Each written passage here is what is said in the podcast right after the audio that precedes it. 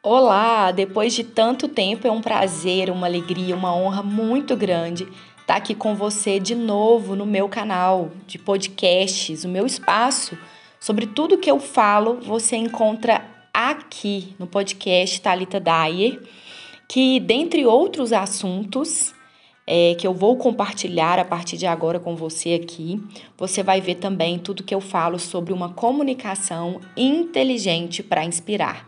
E no episódio de hoje eu quero compartilhar sobre o que a raiva diz por você. E também, por que não, o que ela diz sobre você. Eu te convido a ficar até o final desse episódio de hoje e refletir comigo o que a raiva diz por você. O que a raiva diz sobre você. Muitas vezes, aquilo que nós não temos clareza para poder dizer com tranquilidade sai no meio da raiva, sai no meio de uma discussão, sai no meio de uma briga, sai no meio de uma situação complicada, difícil que você está vivendo.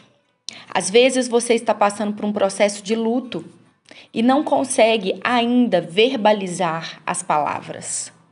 E como a raiva é um dos estágios do luto, você transfere toda essa energia, todo esse sentimento por meio de palavras mal articuladas, trazendo ali palavrões, trazendo más respostas, trazendo respostas ríspidas e inapropriadas, inclusive para pessoas que muitas vezes não têm nada a ver com a situação, com a dor, com a, a, a causa do seu problema.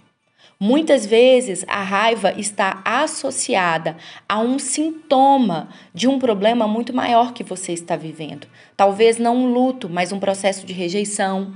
Talvez não a rejeição, mas um processo de comparação que te traz um inconformismo com quem você é, e em vez de você canalizar essa energia para se tornar a sua melhor versão, de você mesma, sem se comparar com outras pessoas, você acaba projetando no outro a sua insatisfação.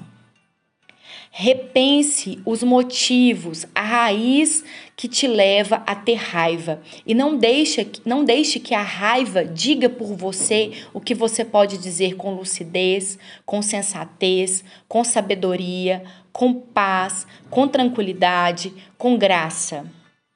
Recobre o lugar de consciência, de tranquilidade, de conforto, que é estar em você mesma, para que a partir daí você diga por si o que você sente, como você sente, quais são seus limites e não a raiva diga por você. Retome a sua voz, retome e aproprie-se de você mesma, para que ninguém, nem mesmo o sentimento de raiva, possa dizer algo no seu lugar. Você, a sua voz, é o que precisa ser colocado por meio da sua comunicação. Até o nosso próximo encontro. Obrigada.